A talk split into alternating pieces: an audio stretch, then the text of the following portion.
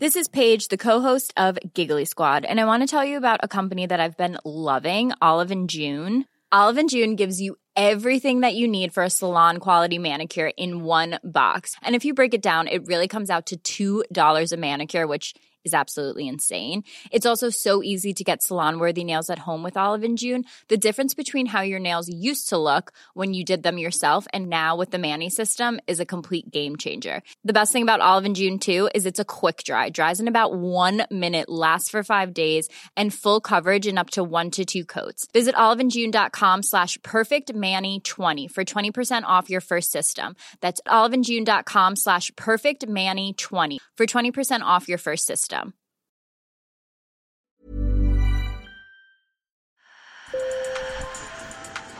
Bonjour. Hello. Hola. Marhaba Sur le fil. Le podcast d'actu de l'AFP. Des nouvelles choisies pour vous sur notre fil info. Être journaliste en Russie est devenu presque impossible et très risqué. Employer le mot guerre pour désigner l'invasion de l'Ukraine est interdit et les journalistes accusés de diffuser de fausses informations sur l'armée sont passibles de peines pouvant aller jusqu'à 15 ans de prison. Depuis le début de l'invasion, il y a presque un an, des dizaines de journalistes ont fui le pays, contraints de travailler en exil. D'autres sont restés et pratiquent même leur métier clandestinement. Malgré tout, ils arrivent encore à informer des millions de Russes. Et dans cet épisode, on vous raconte comment. Sur le fil. Je ne pense pas que l'on puisse être un vrai journaliste et rester silencieux à propos de la guerre. Donc en Russie, si tu veux être un vrai journaliste, tu finis en prison, c'est assez simple. Vous venez d'entendre Kirill Martinov, il a longtemps travaillé pour Novaya Gazeta, l'un des plus prestigieux médias en Russie. Son rédacteur en chef, Dimitri Muratov, a reçu avec la journaliste philippine Maria Ressa le prix Nobel de la paix en 2021.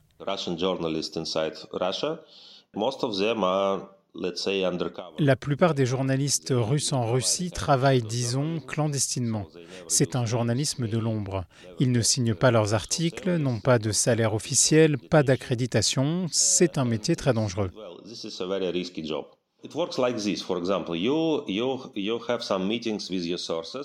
Certaines personnes, par exemple, rencontrent leurs sources et après elles sont suivies et puis elles sont détenues et on leur demande qu'est-ce que tu fais, pour qui travailles-tu?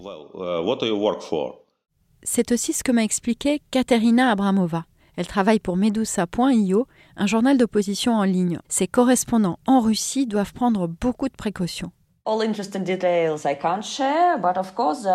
Je ne peux pas vous donner tous les détails, mais bien sûr, il y a des freelances qui travaillent anonymement. Nous avons des protocoles de sécurité spéciaux. Et bien sûr, on doit les protéger encore plus qu'avant. Il y a quelques jours seulement, une journaliste a été condamnée à six ans de prison pour avoir dénoncé l'offensive en Ukraine sur Instagram. Jeanne Cavelier, qui suit ces dossiers pour Reporters sans frontières, m'a expliqué que tout un arsenal répressif a été mis en place. Des, dizaines de lois restreignent la liberté de la presse. Euh, la censure s'était déjà largement développée sous euh, Vladimir Poutine, euh, mais aujourd'hui, cette frénésie législative s'est accentuée depuis la guerre en Ukraine. Les médias et d'autres organisations peuvent depuis plusieurs années être placés sur la liste des agents étrangers et c'est très gênant. C'est un statut qui impose une mention obligatoire en gros caractères avant chaque publication euh, qui vise à discréditer euh, les médias, les journalistes euh, aux yeux de leurs lecteurs. Ce statut impose aussi de lourdes démarches administratives, dont le non-respect peut entraîner des peines de prison.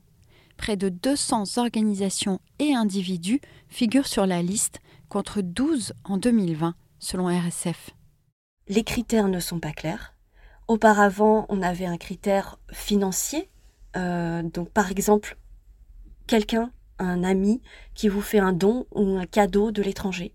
Autre classement encore plus redouté, celui de médias indésirables. Au moins sept médias euh, ont été déclarés indésirables en Russie. Toute collaboration avec un média indésirable euh, peut valoir entre un an et quatre ans de prison. La collaboration, ça peut vouloir dire évidemment travailler pour ces médias, donc comme journaliste ou autre, ça peut être une femme de ménage, pourquoi pas. Mais aussi leur donner une interview, leur donner des informations, leur faire un don. Le, plus, le média le plus emblématique avec le plus de conséquences qui, qui a été déclaré média indésirable, c'est Medusa. Katerina Abramova, journaliste chez Medusa que vous avez entendu tout à l'heure, m'a expliqué que la rédaction s'y attendait, mais il a fallu l'expliquer aux donateurs et aux lecteurs pour les protéger. We had a lot of uh,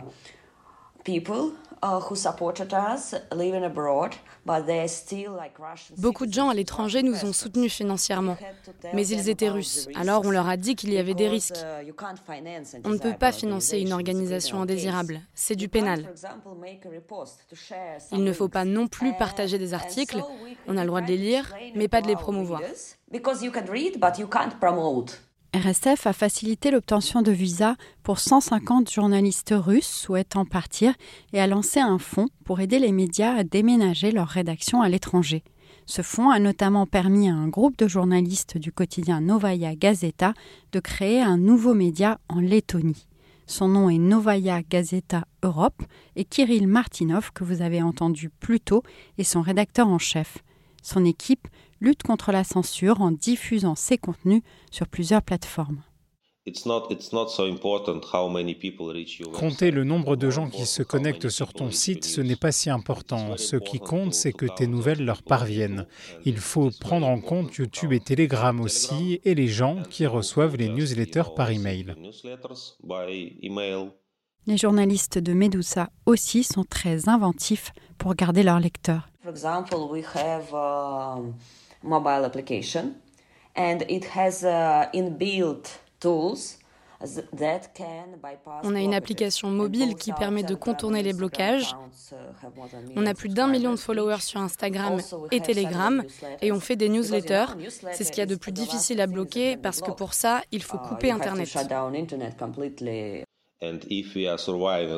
Si on tient le coup cette année, alors plus de gens comprendront à quel point il est important d'avoir une presse libre. Sur le fil revient demain. Je suis Michaela Kansela-Kiffer. Merci de nous avoir écoutés. Si vous aimez, abonnez-vous et laissez-nous plein d'étoiles sur votre app de podcast préféré. À très vite.